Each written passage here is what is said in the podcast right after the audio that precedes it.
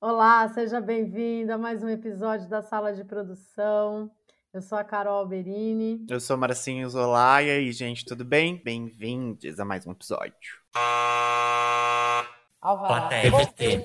Patrocinadora. Camarim. Prainha. Ordem do dia, tá age pedindo diretor, governo, elefante, tablet de elefante. som. Chama a produção. Temos Fim da diária. E hoje a gente vai falar sobre redes sociais e fake news. Como é que a gente veio parar aqui? Ok, Google. Um restaurante próximo à sua casa. Vocês falar almoço. Almoços em Barão Geraldo. E o telefone tá assim, tipo, a dois metros de distância de você na mesa. Eu às vezes entro numa pilha que eles já não estão nem só lendo o que a gente tá falando, sabe? Ouvindo o que a gente tá falando, mas eles estão, tipo, já vendo o que a gente tá pensando, porque às vezes, por incrível que pareça, eu juro, eu juro que é muito coincidência. Ou é o caminho que faz pra levar até lá, né? De tipo, eu só penso um negócio, eu não falei naquilo, eu não verbalizei, e eu entro no, no, no Instagram e, e tem anúncio daquilo.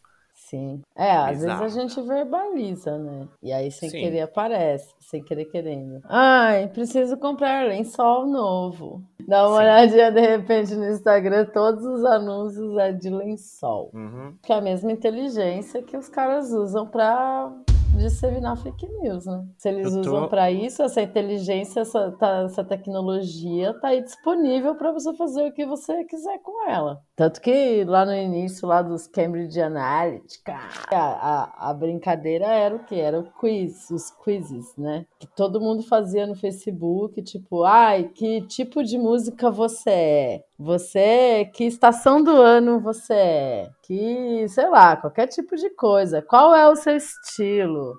E aí todo mundo ia lá na brincadeirinha no quiz e, e respondia e compartilhava, e mandava o resultado para os amigos e chamava os amigos para fazer. Tudo isso já era teste estatística. É que eu acho que é aí que tá, né? Tipo, a galera foi crescendo, digo crescendo ou conhecendo, né? Tipo, a- assim, dessa forma, que é uma forma tão natural, tão neutra, e daí tu vai ver, tipo, tu já tá fazendo aquilo, tu faz aquilo, tu nunca imagina que aqueles dados que na verdade tu tá colocando ali fazem parte de um perfil que tá sendo levantado. Tipo, é uma coisa que a- a- as pessoas vão perceber muito tempo depois de já estar jogando todos os seus dados na rede, né? Tipo, Quem pensava nisso quando a gente tava no Orkut, sabe? Já- de- se a gente já tivesse alguma ideia disso lá, já seria diferente. Se você pegasse uma pessoa e visse as comunidades que ela fazia, fazia parte, dos tipos de depoimento que tinha na, na página dela, você já traçava um perfil ali, né? Total.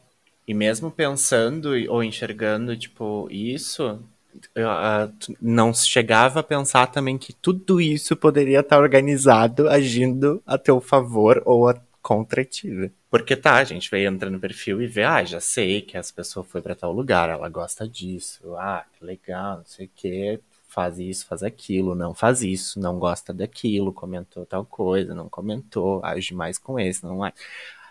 Mas tudo isso organizado. Quanto diz sobre ti, né? E se você não for detetive? Porque para os detetives de plantão, os stalkers, Não, mas então, sim, mas igual, já, por já isso. é um monte de informação ali sobre você, seu cotidiano, sua família, seus amigos, onde você frequenta, o que não sei o que, que é, é tudo dado, né, meu? Tudo dado que você tá dando de graça ali para quem quiser ver. Por isso a minha noia com as redes sociais.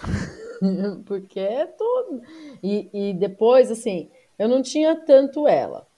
Eu comecei a ficar muito noiada em postar coisas depois que começou aquele, aquela ferramenta de uh, reconhecimento Ah, nos de celulares, face. reconhecimento de face. No, não, no, no Facebook mesmo, eu lembro, acho que foi o primeiro lugar que eu vi isso, assim, você colocar uma foto e automaticamente ele detectava a- né, mapeava ali o rosto das pessoas que estavam naquela foto e já me sugeria o, Quem era? né, quem, Quem era era? para eu marcar na foto. Isso me deixou muito assustada. Eu acho isso bizarro. Eu me lembro que eu fiquei Eu chocado, ainda mas acho não bizarro, foi algo que e- também. Mas é isso que eu falo, sabe? Tipo, eu me lembro que eu fiquei chocado, porque eu achei bizarro, mas aí a vida continua com aquela ferramenta achando maravilhoso como um favor que a, que a plataforma que o Facebook. Ah, eu não caso, achava um favor, não. Achava um desfavor. Eu acho que muito pouca. Então, eu acho que muito poucas pessoas, muita pouca gente vê isso, né? De tipo, que tudo isso é, na verdade, um dado, que ele tá reunido, que ele tá junto, que ele tá num lugar e que a empresa detém, no caso do Facebook,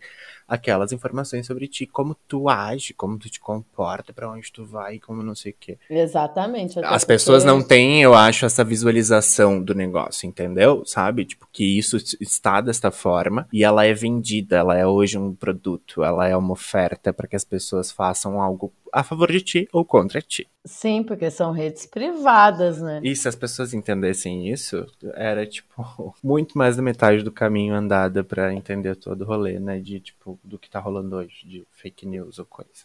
É, são redes privadas que estão ali, né, fazendo de tudo para impulsionar aquele negócio delas e que em algum momento aí na história recente delas, né, porque a gente tem, tipo, o Facebook tem o quê? 13, 14 anos.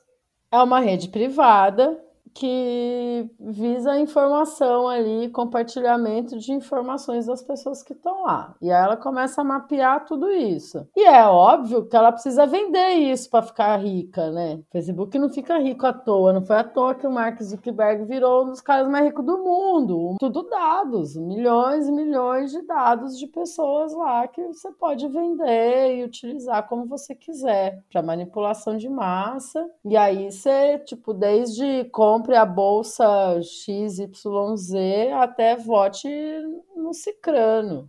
Odeio fulano de tal. E por aí vai. E esses dados não foram permitidos. Agora Não, ele tem, agora ele vem isso o tempo inteiro. uma política. A gente permite isso o tempo inteiro. Toda hora tem um botãozinho ali de, de eu quero fazer isso ou eu não quero fazer isso. Toda hora tem um botãozinho ali de. Eu sei, é, tem aquele velho meme, né? Nossa, se fosse um vídeo eu botaria agora aquele meme, tipo, essa pessoa vai ser um embuste. Estou ciente, quero continuar. é basicamente isso. Você falando isso, sabe o que me lembrou? Aquele aplicativo. Esse é um boy foto. lixo. É. Estou ciente, quero continuar. Sim, confirmo. Não, mas olha só, aqueles aplicativos de foto que eu te transformava em você daqui a 30, 40 anos, né? Você mais velho, ou tipo homem e mulher. Meu, isso é detectação de reconhecimento de face, tá ligado? Pra usar onde? Na deepfake, pra traquear o seu rosto e poder colocar ali em qualquer lugar. Além de, quando você permite que esse aplicativo funcione, você dá ali com ele um monte de dados, você permite um monte de dados seus, né? Porque ele só funciona se você permitir isso. Eu recente troquei de celular e eu sou super noiada com isso, né? Ai, tu deu vários, estou ciente, quero continuar. Nossa, porque era assim, você permite que o aplicativo XYZ acesse seus contatos, suas fotos, sua- seus áudios, seu não sei o que, seu não sei o que lá, sua localização. Oi. Não, e não é só permite, né? Agora ele já fala assim: é, você permite que acesse, edite, altere ou delete. Cara, é muita coisa. Isso é muito sério para você permitir. Por exemplo, a gente usa o Google Docs. Todo mundo usa o Google Docs. O Google Docs tem essa permissão. caras podem ver lá todo, todo tipo de, de documento, de planilha que você estiver fazendo, com valores, com informações teoricamente sigilosas. O Google pode editar, alterar ou deletar a qualquer momento, ou compartilhar. É, não é exatamente dessa forma, mas tem esses dados. É né? assim que está escrito lá. Então, não é dessa forma exatamente que acontece, mas tem esses dados e pode agir de, de muitas formas. É, e isso dá lugar para muita coisa. Dá. Dá, isso já está acontecendo faz tempo, né? E aí a gente vai pensar que agora, no ano 2020, no meio da pandemia, o Brasil resolveu discutir fake news. Fake news que já está acontecendo aí há muito tempo, né? Nas, as redes é um espaço para que isso possa ser disseminado, propagado de uma forma muito rápida. Mas é isso que vem que vem rolando, né? De tipo, já, já se fala e já as pessoas já sabem o que é fake news, mas elas não têm toda essa dimensão do que está por trás do que acontece com a fake news. Agora que em 2020 a gente vai parar para prestar atenção porque o STF começou a se envolver num processo, né? Tardiamente. Sim, e eu digo se envolver no processo porque não só está julgando, mas como faz parte dele, né? Tem uns dois lados aí. Ó, oh, posso ser muito mal julgada por isso, mas a STF só tá mexendo agora nessa questão aí porque pegou pro lado deles, entendeu? Começaram exato, a zoar exato. juiz e não sei o quê. E falar de filha de juiz, e daí chegou perto. A prestar e daí a nisso. política muda, ó. Porque já tá acontecendo há muito tempo. Nós somos. O Brasil tá atrasado no quesito fake news. Só agora a gente vem começa a discutir isso, só agora partidos começam a discutir isso, só agora a imprensa hegemônica brasileira começa a discutir isso, quando ela está sendo fortemente atacada por causa disso mesmo. É sintomático, eu acho, do nosso despreparo do nosso atraso diante dessas ferramentas, mas eu acho que também uma parte aí de uma elite brasileira ganha um pouco com isso, né? Ganhou, ganhou um pouco com isso, se fizeram com isso. O impeachment da Dilma, eu acho que, por exemplo, que começa um processo lá em 2016, foi muito beneficiado com a história das, das fake news. A eleição do Bolsonaro, a gente tem aí tipo, fake news que bombaram e que até hoje é motivo de meme brasileiro, mas que muita gente ainda acredita que é verdade, tipo mamadeira de piroca, nazismo de esquerda, kit gay nas escolas. Essas coisas nunca existiram. Isso aí já foi um problemão há dois anos atrás. Só agora a gente vai falar sobre isso. O estrago já foi feito. Você querer explicar agora, precisa explicar, mas a gente está muito atrasado. Sabe o, o leite derramado? Porque a Nossa, gente vem Carol, com coisa eu muito. viajei em milhões de coisas aqui enquanto falava. Porque, assim, existem coisas já, mecanismos, ferramentas muito, é, que corroboram para as fake news muito mais complexas. Tipo fake, por exemplo, que você consegue, numa ferramenta, num software de imagem, conseguir traquear o rosto de uma pessoa, a voz da pessoa, e colocar lá a cara dela e a voz dela falando coisas que ela não falou, entendeu? Isso já é uma realidade, isso já pode ser feito, já é feito, né? Ou pode vir a se tornar uma bomba na mão das pessoas erradas e tá aí. E a gente ainda tá discutindo coisas que estão lá atrás, assim, que o povo já fez, já falou. É, é uma impunidade, né? Uma demora para se processar esse tipo de informação, né?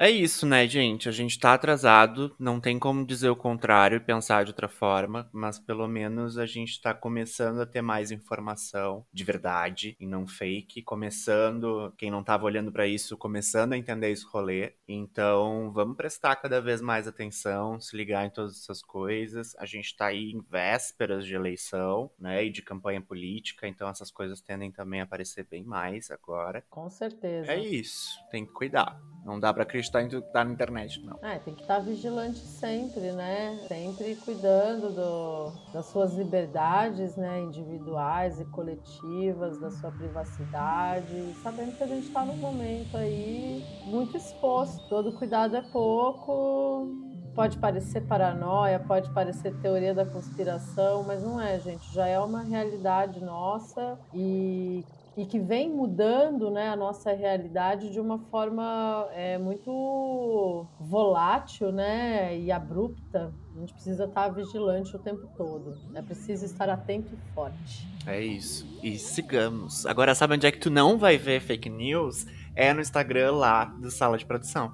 Então entra no Instagram, ouvir Sala de Producal, sem esse de sem o tio a gente tá por lá esperando os comentários de vocês. A gente quer saber o que vocês estão achando de tudo que a gente tá discutindo, de como a gente tá discutindo, quais são as ideias que vocês têm, que temas que a gente traz por aqui. Então, vai lá trocar uma ideia, que é o nosso canal de aproximação. E é isso, gente. Muito obrigado por mais esse episódio e até a próxima. Obrigada, gente. Um beijo. Valeu, galera. Um beijo.